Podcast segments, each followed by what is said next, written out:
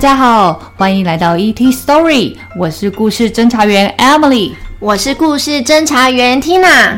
地球上每个角落都有独特的文化、传统和故事，你准备好了吗？故事飞碟即将起飞，跟着我们一起进入丰富多彩的世界吧！欢迎你在节目底下或是 FB 粉丝专页分享您听完故事后的心得哦。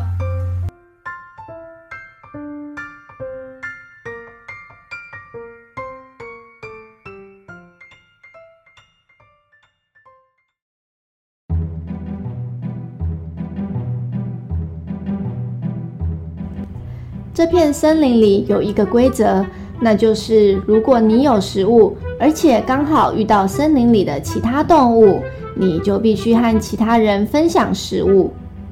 有一天，蜘蛛神阿南西正准备坐下来吃晚餐的时候，门口传出敲门声。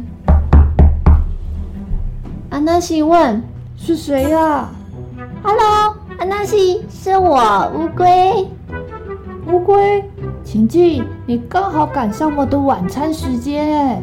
乌龟慢慢地走到餐桌前，坐了下来。你今天过得好吗？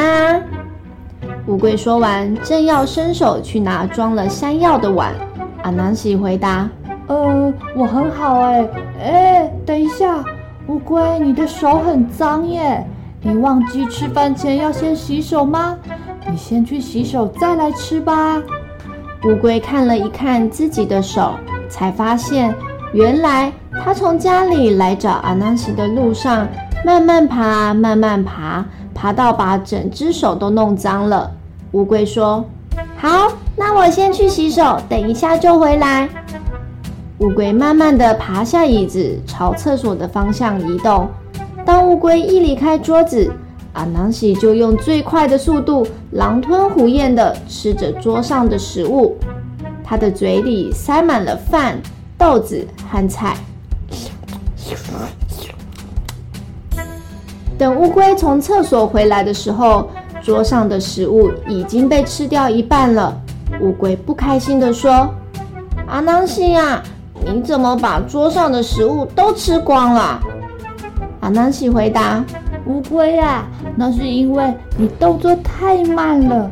你知道这些食物冷了就不好吃了，所以啊，我才要赶快在食物冷掉之前吃掉啊。不过啊，你放心，我还是留了很多食物给你啊。你赶快吃吧。正当乌龟伸手要拿装了白饭的碗的时候，阿南西又大叫：“哎哎哎，等等啊，乌龟，你的手还是很脏耶！”乌龟看看自己的手，真的又变脏了。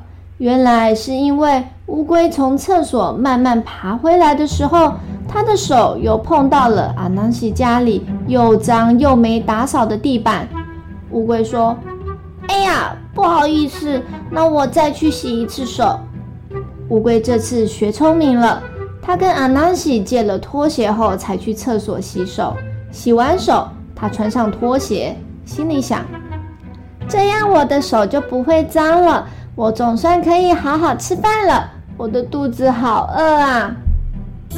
乌龟用它最快的速度回到餐桌前，但是就在乌龟刚离开餐桌后，阿南西把桌上的东西全部都给吃光光了。回到餐桌的乌龟看到桌上的食物都没了，它大叫。阿南西，你怎么把食物全都吃光了，没有留给我？阿南西理直气壮地说：“乌龟呀，食物都已经冷了，没有办法再等了。下次你来的时候啊，记得先把你的手洗干净再过来哦。”乌龟生气地饿着肚子离开。回家的路上，他心里想：“我被阿南西给骗了，他让我去洗两次手。”然后趁我不在的时候把食物吃光光，换我要找个机会给他一个教训。乌龟回家后吃了晚餐，开始想着他的计划。过了两天，阿南西在信箱里收到了乌龟的邀请函，上面写着：“阿南西，欢迎你来我家吃饭哦，我会准备很多好吃的食物等你哟。”这次换乌龟邀请阿纳西来家里吃晚餐。阿纳西开心地说：“太好了，乌龟最会煮饭了，它煮的东西是最好吃的。”接着，阿纳西穿上他最喜欢的外套，来到了乌龟的家。乌龟的家在池塘。阿纳西从湖面上看到乌龟正在池塘底部准备午餐。阿纳西对着狐狸大喊：“乌龟，我来了！我等不及要来吃好吃的晚餐喽！”乌龟听到了，从湖的底部大声说：“阿纳西，赶快下来吧，你的晚餐已经准备好了。”接着，阿纳西往水里一跳，但是因为阿纳西体重太轻了，没有办法沉到湖底，只能漂浮在水面上。阿南西用力地踢着他的八只脚，想尽办法要沉到湖里。乌龟在湖底继续大喊：“阿南西，快点下来呀，晚餐就快凉了。”阿南西很努力地划，不过怎么试就是没办法沉到水里。阿南西突然想到了一个方法：“我知道我该怎么做了。我的外套有两个大大的口袋。”我只要在口袋里装满满重重的石头，就可以沉到湖里啊！说完，他马上行动，在口袋里装了满满的石头，然后一个跳跃，他真的沉到水里了。阿纳西来到了乌龟替他准备的餐桌前，正要伸手抓食物的时候，乌龟突然说：“等一下，阿纳西。”吃饭的时候要把外套脱掉，不能穿着外套吃，请把你的外套脱掉吧。阿纳西想要回话，却被乌龟马上打断。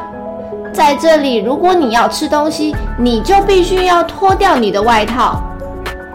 阿纳西只好照着做，慢慢的把他的外套给脱掉。过没几秒，阿南西因为身上没了重量。身体就又从湖底下飘出了水面，阿南西只好漂浮在水上，看着乌龟把所有食物都吃光。最后，他从水里爬了起来。回家的路上，他反省着：乌龟骗了我，就像我骗了他一样。原来啊，妈妈说的都是对的，善有善报，恶有恶报。小小 A 练。想想看，如果一开始阿纳西就好好的招待乌龟，让它吃饱吃好，乌龟是不是也就会好好的招待阿纳西呢？就是因为阿纳西骗了乌龟，乌龟也才会用同样的方法来骗阿纳西。这个故事啊，告诉我们，想要别人怎么对待我们，我们就要先怎么对待别人哦。今天故事就到这里。民间故事系列，下次见。